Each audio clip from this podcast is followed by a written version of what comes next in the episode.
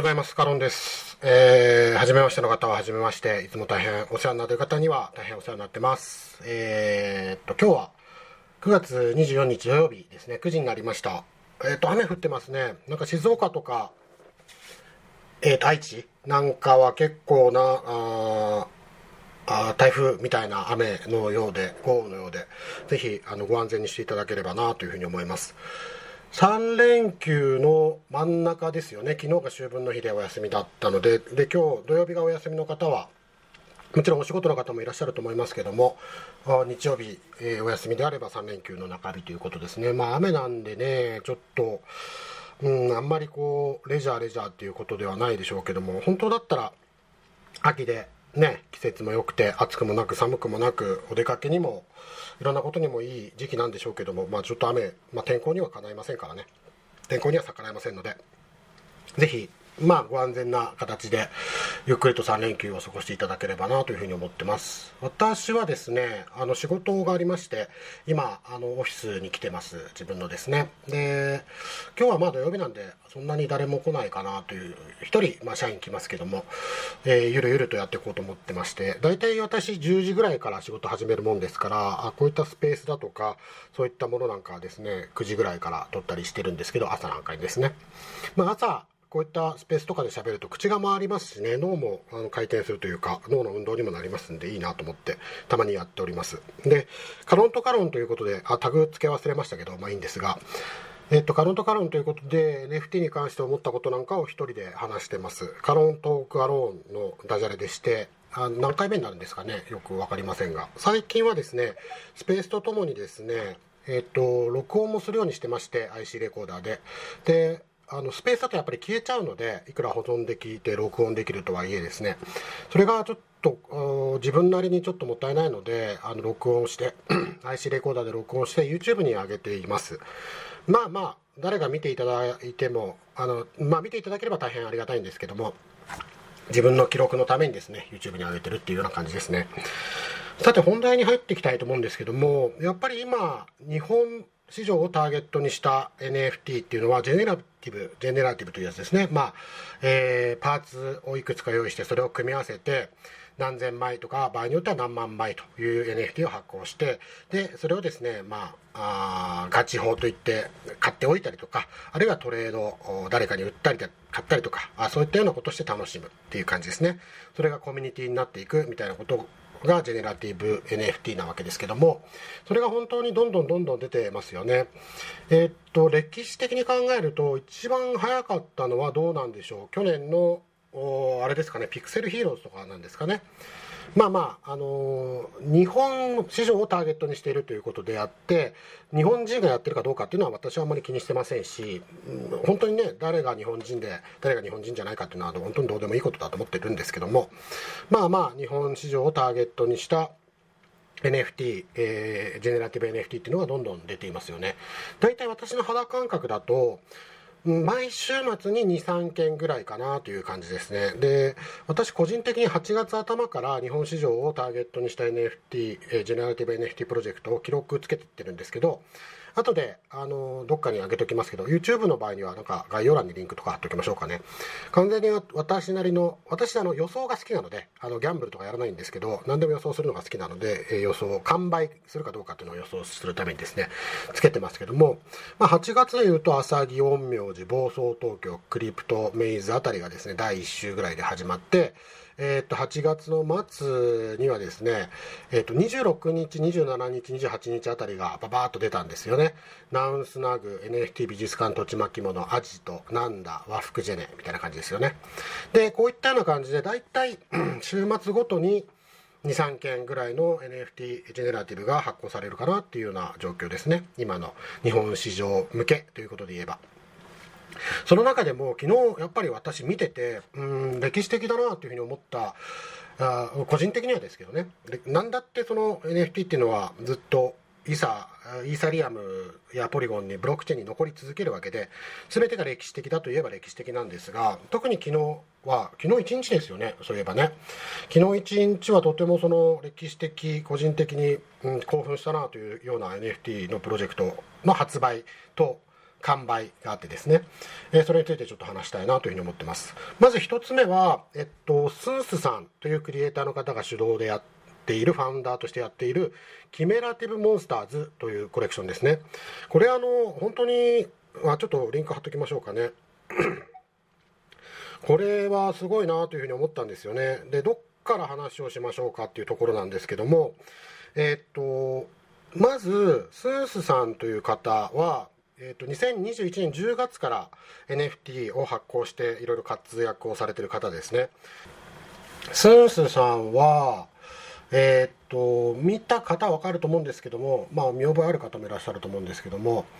えっ、とですねこれツイートしとこうか。まあいいか。いやいや。はい。えっ、とハンティングトロフィーズトロフィースンスか。ハンティングトロフィースンスというですね動く彫刻とか。よくこうハンティングね今はちょっといろいろありますけどもまあ、フィクションの中であればすごく楽しめると思いますけども、えっと、ハンティングしたその頭の部分っていうのがあの昔の、ね、映画とかドラマとか見ると飾ってあるじゃないですか。あのお金持ちの大邸宅なんかには。それがこうファンタジー感のあるやつで、えー、それをモチーフとしてやってて今はそう総取引量が6.8イーサフロアプライス0.15イーサになってるんですね。すごいですね。うん、このスースさんがファウンダーでやっってリリースをするしたのがですねキメラティブモンスターズという、えー、ジェネラティブなんですよね。でこれがすごいのは、まあ、ハンティングトロフィーあのヘッドの部分をモチーフにしてるんですがそれのまあ、実際のものっていうののイメージで、まあ、全身の像全身像が出てくるんですけどこれねあのプロモーションビデオとか見るとすごい あの昔のファンタジー映画50年代ぐらいのファンタジー映画だなみたいなすごくいいなと思うんですけどあのこいつ動くぞみたいな感じでねあのアニメーション自負なわけですよ。でアニメーション自負だと当然その何枚もあのパラパラ漫画のようにですね何枚もイラストを用意してそれを順番に動かすからこうアニメーションになっていくわけじゃないですか。これねこれをジェネラティブでやるっていうことはもう何なん分かんないですけど何千枚も元の絵を用意しなきゃいけないわけですよねそれを組み合わせなきゃいけないわけでそれは大変だなというふうに思いましたけどもあのそういったものが昨日リリースされましたということですね23日金曜日にリリースされましたと。で、えっと、価格がですね、プレセール、つまりホワイトリスト持ってる方が0.02で、えー、購入できて、えー、パブリックセール、ホワイトリスト持ってなくても誰でも買えますよっていうのが0.04ですね。で、今0.02というといくらですか ?0.02 というと、0.02。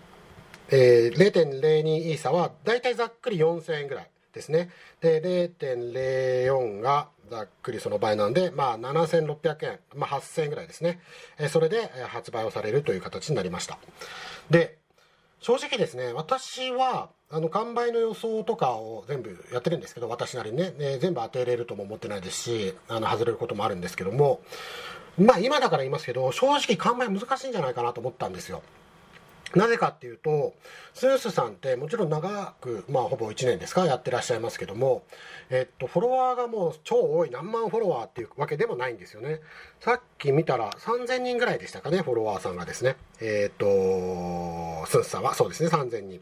でチームもですねあのなんかですね最近こう大きなプロジェクトになると10人ぐらい関わってたりするじゃないですか。ですが、あのこのキメラティブモンスターズの公式サイトを見ると、チームとして名が上がってるのが、ファウンダーのスンスさんと、まあ、プログラマーというかエンジニアの源太さんとそれからマネージャーって書いてらっしゃったかな、えー、いろいろ、まあ、コミュニティリーダー的な役割をやってらっしゃるのかと思うんですけど斉田さんという方3名の名前しかないんですね。非常にこじんまりとしたチームですよね。もちろんあの細かい点でそこに名前が出てな、えー、出てこない方々としてもですねたくさん関わられてると思うんですけども実際に、まあ、あのチームとして名前が出てるのは3名だけだったということですね。で、えっと、私その完売の予想をするときに Discord のメンバー数というのも見てるんですけどもDiscord のメンバー数も決してですねあの膨大ではなかったですね。多分3桁だったんじゃないですかね。ちょっと見てみましょ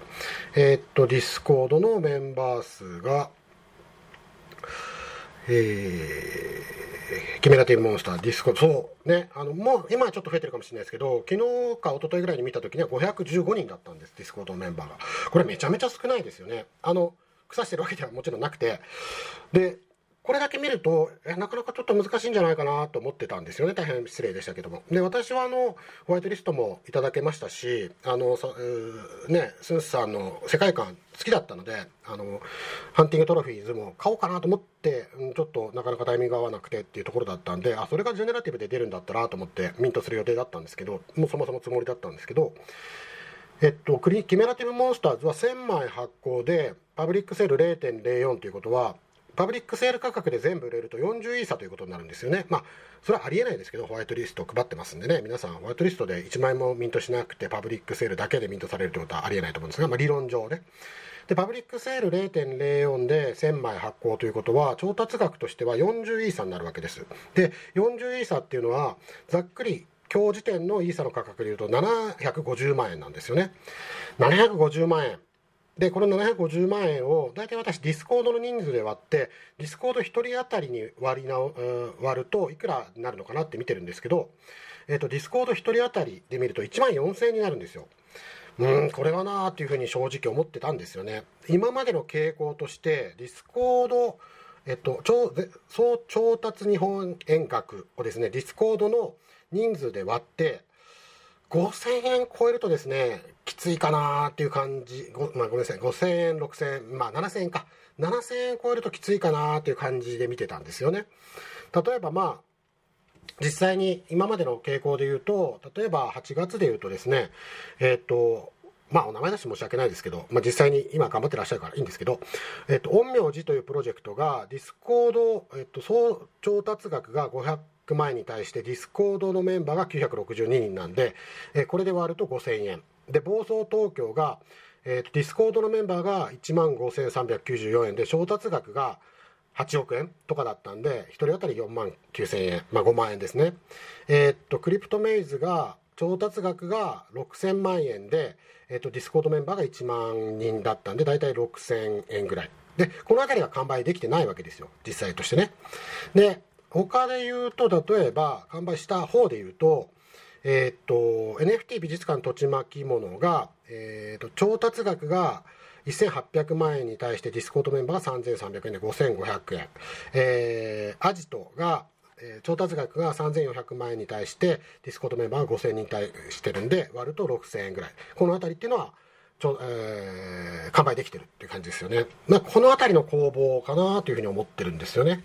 あとは完売したものでいうと、和服ジェネなんかはですね、えっと、調達額が600万円に対して、ディスコードメンバーが3000人なので、ディスコードメンバーで割ると、まあ、3000円ぐらいなので、サクッと完売という感じですね。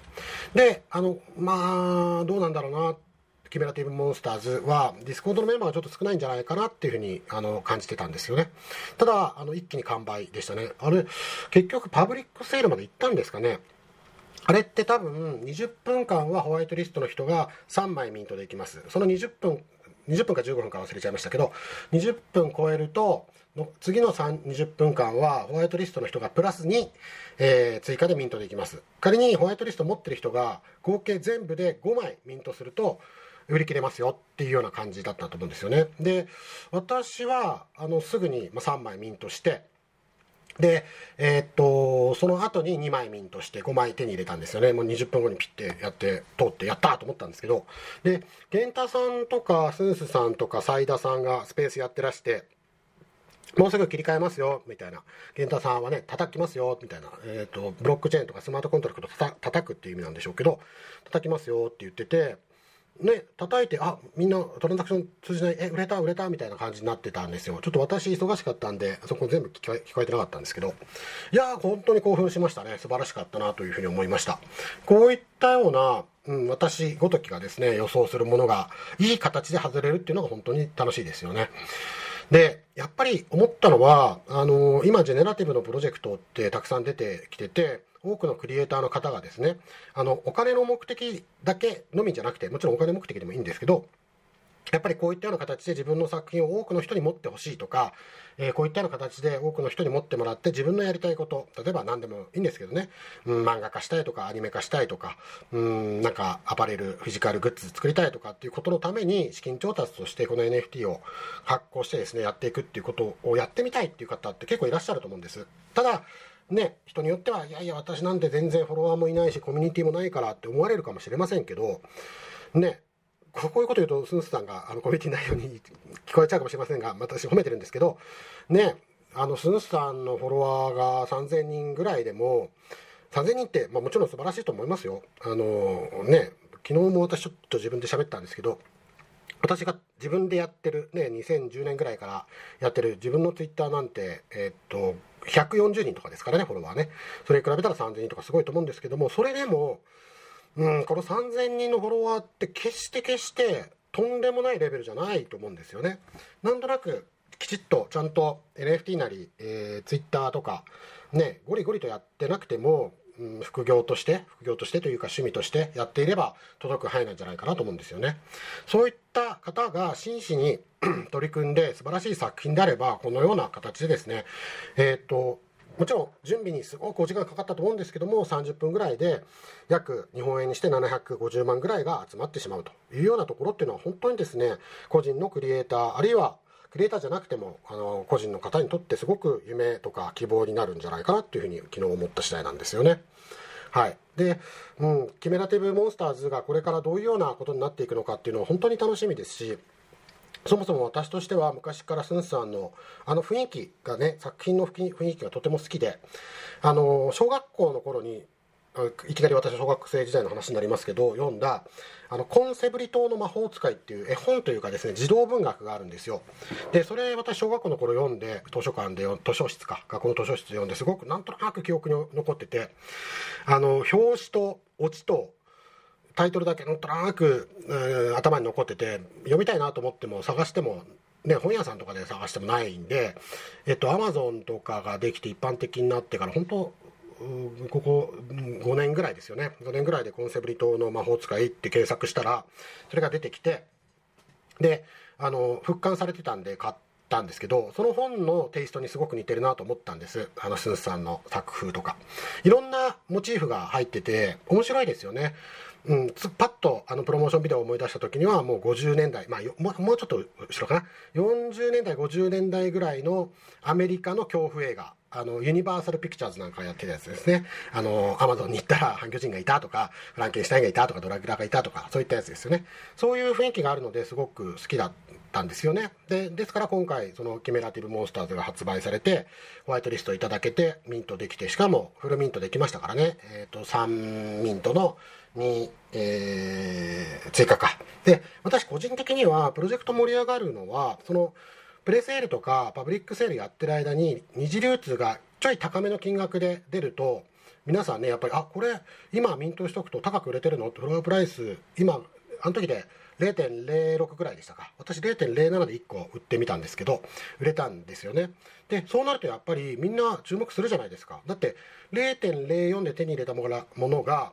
そのまま0.06で売れる可能性があるってみんなに伝われば完売にもつながるかなと思ったんで0.07であの一品出品してすぐ売れたんですけどねすごいなと思って興奮しながら見てました。はい、こういったようなですね決して決してビッグプロジェクトじゃない、え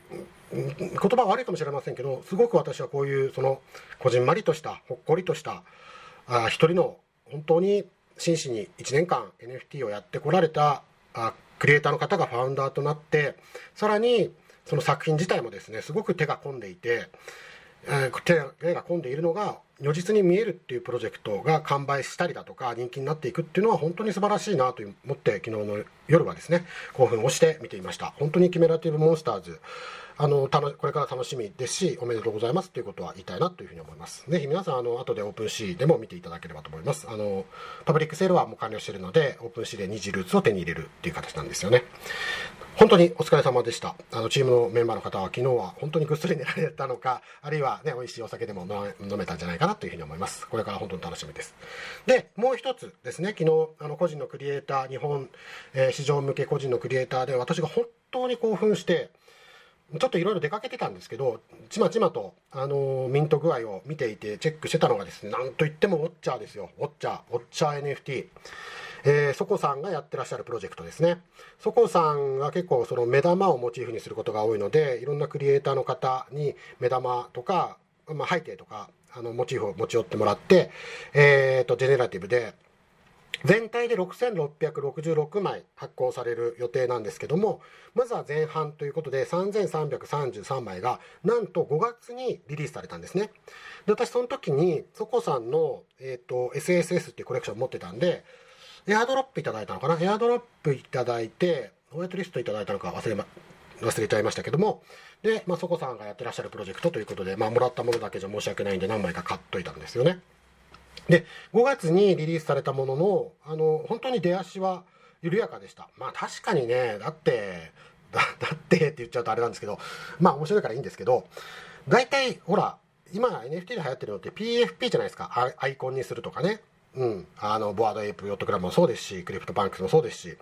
あとは美少女系 PFP なんかもありますよね。あの可愛い女の子のあの PFP とか。あるいはかっこいい系もありますけどねそれがそこさん目玉ですからねしかもね人によってはそこそれがそこさんのよ良さであるんで私は好きですけど人によっては何だろうなこの気持ち悪い目玉はって思うかもしれませんけどでいろいろねあのストーリーが進んでいくとかクリエイティブ支援とかなまた超豪華な、ね、メンバーあコラボメンバーとかっていうのがあったんですけども出だしはまあなかなかね一気にミントされることはありませんでしたよね。でそれがじわじわじわじわと、あのー、ミントされていって、まあ、はっきり言うと途中ミント全然止まってた時期もあったと思いますね。あとはちょこっと見たら、あのミント割れ、いわゆるミント割れっていう0.006で買えるんだけども、オープンシーで0.004とかで売ってますみたいな状態になって、まあ、そうなると普通皆さんね、ミントしないですよね。だってオープンシーで買った方が、あの、ね、中身どんなものかっていうのも見えるし、安いわけで。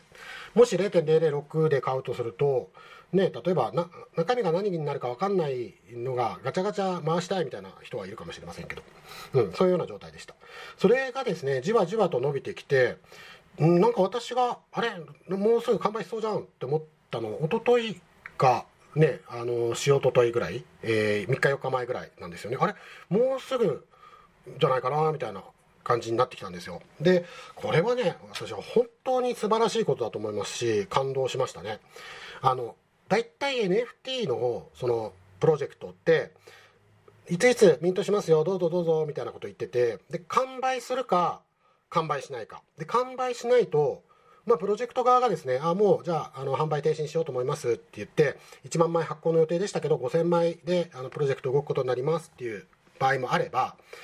ね、ずっとミントできますよって言ってても誰もミントしない。でツイッターもどんどんミントしミントしないというかつぶやかなくななっていく、えー、誰ももうそのプロジェクトの話をしない。みたいな形になってきますよね。その後者ずっと売り続けて全く誰も売れなくなってはっきり言ってうんちょっと言葉悪いですけどね初期のプロジェクトなんてインターネット上のデータのゴミと言っちゃうとすごく失礼ですけどうん、なんか死んでしまった、まあ、うん、死んでしまったっていうとすごく失礼ですけど止まってしまったっていうプロジェクトなんてね何十何百とありますよね。それがやっぱり長くかかってじわじわとミントされてそして完売5ヶ月かかって完売っていうのはですね、うん、これ世界的にあんまり例がないんじゃないかなと思うんですよね。うん、あのだからギネスに私は申請したいと思ってますけど、ここ部門が。まあでもねだって絶対嘘つけないわけですからね。誰が見ても確かに5ヶ月かかってこれだけミントされてってね証明が簡単なのでできるんじゃないかなと思うんですけど世界完売まで現時点で世界最長に時間のかかった NFT コレクションということでですねやれるんじゃないかなとは思うんですけどね。はい。でこのこれが素晴らしいと思うのはですね。まずそこさんのやってることの深さが本当に深かったっていう証明だと思うんですよ。つまりリリースされた時点で私もこれ何なのかな？これまあそこさんがやっててこの NFT は何なのかなっていうのは私も分かってなかったんです。そこさんがやってらっしゃるからまあなんか面白いことをやろうとしてるんだろうな。だから買っとこうとか応援しようと思ってましたけどぶっちゃけ何なんだろうと思ってましたよ。PFP ねアイコンにして自分を着飾るにしてはうんまあ好きな人は好きだろうけど、うん、好みが分かれるな、うん、クリエイター支援。なんかあとギミックって言いますけどなんか面白いね仕掛けなんですか？着せ替えができますよとかそういったものもついてそうもないし。うん。なんか投資的ね資金集めてこれだけやって場合によってはね皆さんホルダーに還元しますよっていうものでもないしと思ってたんですけどじわじわとそこさんのやりたかったことっていうのがうん私もなんとなくまだ分かりきってるとは思わないですけどもなんとなく分かってきたなっていう感じがしますし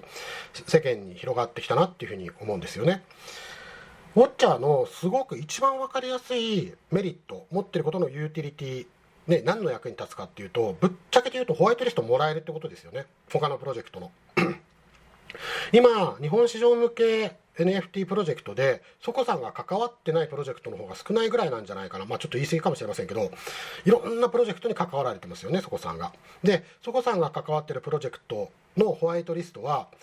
えー、さんのウォッチャー持ってる人だけが抽選で応募できる抽選ページで当選できるわけですよ。で、持ってる数が多ければ多いほど当選確率が高まる。で、こういうことなんだってていうことは本当にあの朝木ぐらいで私やっと分かりました朝木は8月でしたねえー、っと朝木っていうのは本当に人気プロジェクト若さんがやってましたけどやってらっしゃいますけどもすごく人気でホワイトリストなんかね難しいだろうなってすごく完売だろうなって思われてたんですけど、えっと、私ウォッチャー持ってたんでそこで応募したらあの当選できまして、えー、3枚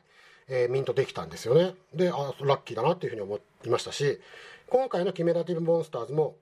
なぜ私がホワイトリストゲットできてミントできたかっていうとウォッチャーのウォッチャーホルダー向けの抽選で当たったからなんですね私13枚ぐらい持ってるんで結構50%ぐらいの確率で当たるんですよで、えっと、これからリリースされる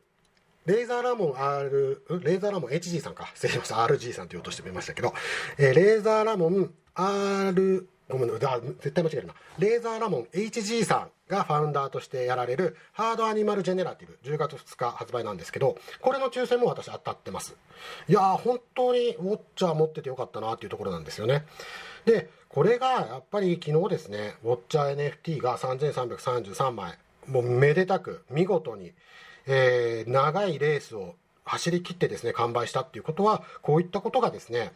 やっと私のようなですね、あんまり NFT 詳しくない人間にもですね、あ、ウォッチャー持ってるとこんないいことがあるんだ。こういうことを、あもちろん、あの、ホワイトリスト配りだけをそこさんがやりたいわけじゃないと思うんですよ。これからこういう仕組みを使ってですね、このコミュニティ3333枚の瞳を使ってやりたいことがまだまだたくさんあられると思うんです、そこさんはね。それがやっぱり第1弾としてホワイトリストの抽選に参加できますよっていうことが実例として出てきて、あ、これ持っとくと、朝木も手に入れられたの？えー、キメラティブモンスターズも手に入れられたの？今、10月2日のハードアニマルジェネラティブのホワイトリストも手に入れられたの？じゃあ買っとこうかみたいな感じになっていくと思うんですよね。まあ、こういったことが起こったっていうことなんかはですね、本当にそこさんがやってらっしゃることが世界に、世界、まあ世界ですね、世界にうん、理解をされつつあるっていうことで本当に素晴らしいことだなというふうに感じましたでそこさん自身もですね決してあの超ビッグネームまあもちろん NFT 界隈で言えばそこさん知らない人なんてあんまりいらっしゃらないと思うんですけどそれでもね知らない人はまあいますよね。池早さんとかそういった方ほどね有名ではないでしょうし、うん。うん、まあ比べてどちらかに失礼になったら本当に申し訳ないんですが、はい、でそこさんのフォロワーも6000人ですね今ね。こういった方でもしっかりといろいろ考えてて、こういった方でもっていうと失礼ですけど、そんなに1万フォロワーとか2万フォロワーとかじゃなくても、個人のクリエイターとしてもですね、しっかりとコンセプトを固めて、真摯にね、真面目にやっていくと、もちろん完売が全てではないですし、完売しなかったからあの良くないってことでもないんですけども、こういったようなですね、素晴らしい成果が、えー、出せるんだなっていうふうに感じました。ですから昨日のですね、えー、キメラティブモンスターズコレクション NFT と、えー、5ヶ月かかって完売した見事完売したウォッチャー NFT はですね